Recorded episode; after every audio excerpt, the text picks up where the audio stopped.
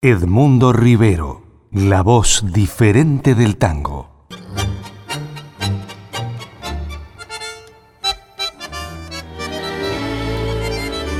San Juan y Boedo antiguo y todo el cielo, Pompeya y más allá la inundación.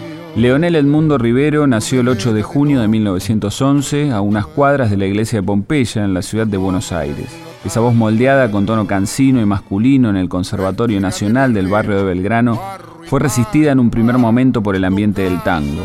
El problema era que no aceptaban su registro de bajo, ya que en la década del 40 triunfaban quienes tenían la tonalidad del tenor. Así lo comentaba Edmundo Rivero en 1985. Ya venía de mucho tiempo eso de que los cantores eran todos con timbre de tenores. El único barítono era Gardel.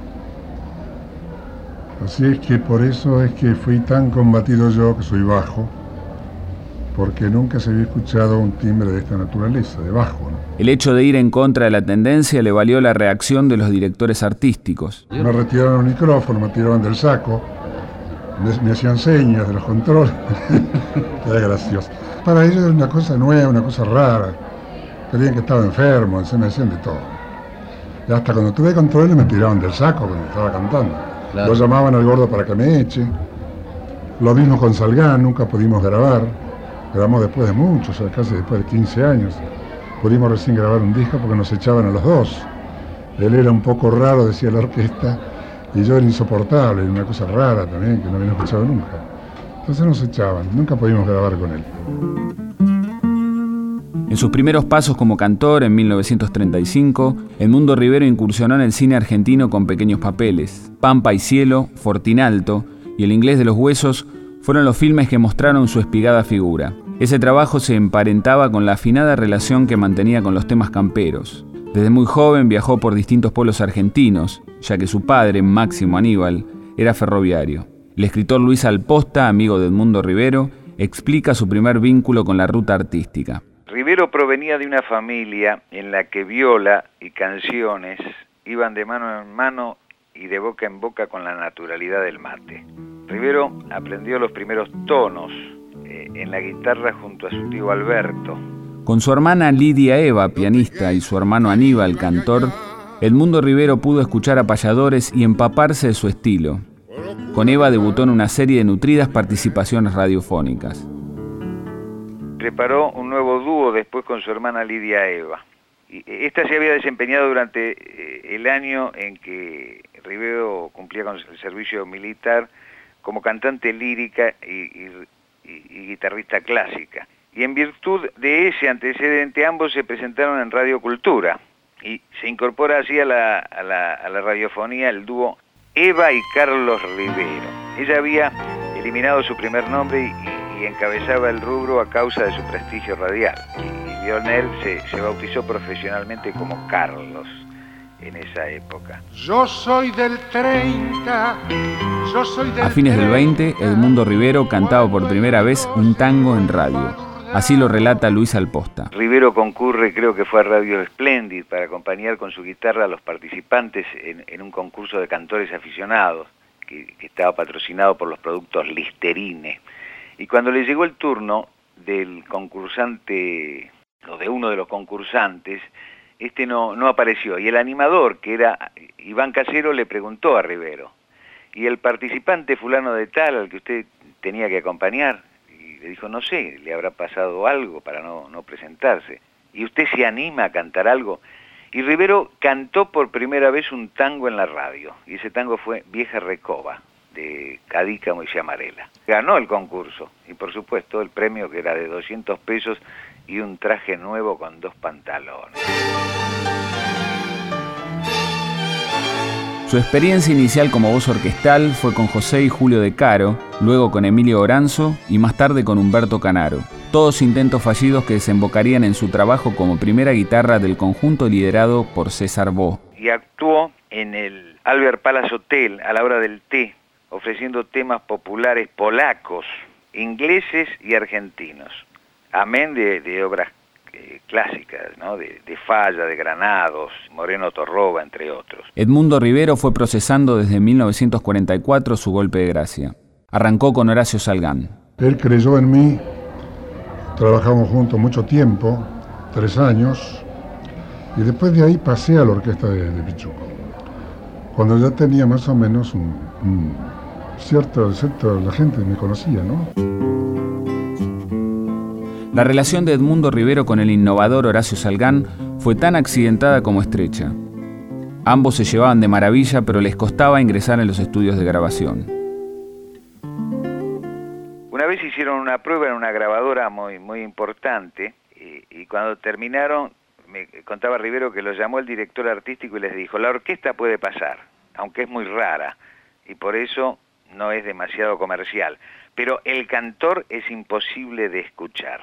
Aceptó una, una, segunda prueba, pero puso como condición de que fuera con otro cantor que no tuviera una voz tan gruesa y le vaticinó a Rivero que no iba a llegar a nada. Salgán en esa oportunidad contestó que si no era con él no grababa. Edmundo Rivero daría con Aníbal Troilo su definitivo salto a la consagración musical.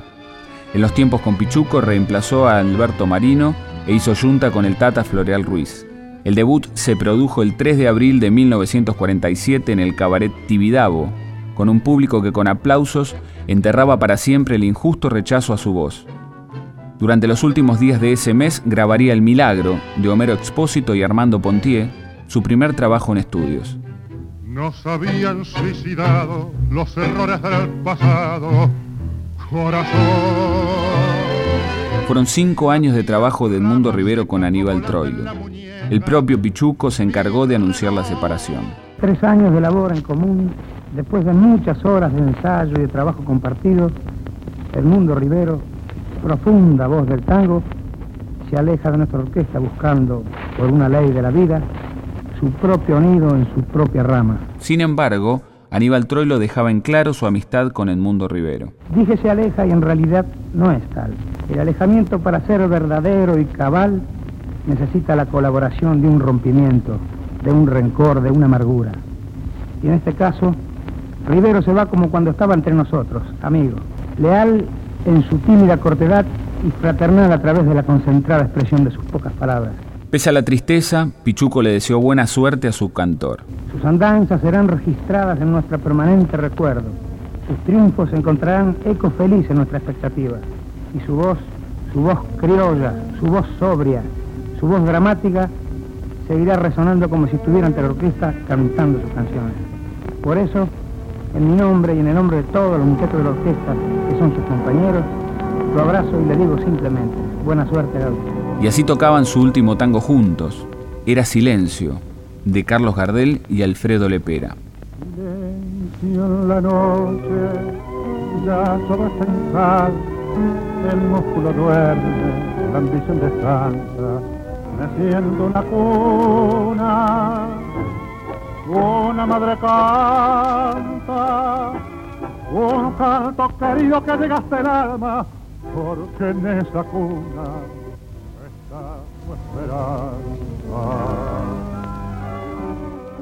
Edmundo Rivero escribió la música de varios textos de Luis Alposta, entre ellos El Jubilado, un tema que retrataba en la alborada de la década del 70 las penurias de la clase pasiva, y el soneto a un malevo que no leyó a Borges, alrededor del cual hubo una interesante anécdota. Y un día me dijo, perdóneme, pero no lo puedo cantar en el viejo almacén. Le digo, ¿pero por qué?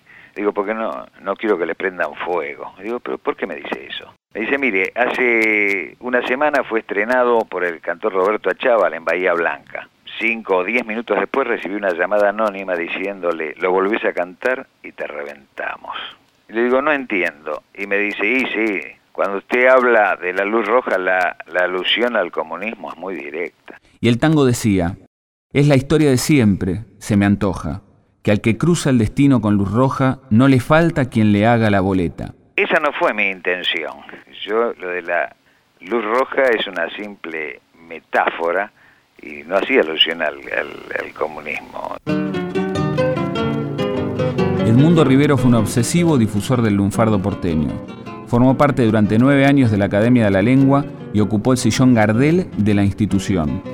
Decía el cantor en una de sus interpretaciones. Se bate, se chabulla, se parola, se parlamenta río como grilo, y aunque la barra bufi le destrilo, el lengua chin es un bacán de bola. Edmundo Rivero falleció el 18 de enero de 1986 y dejó el sello de un estilo inconfundible, personal.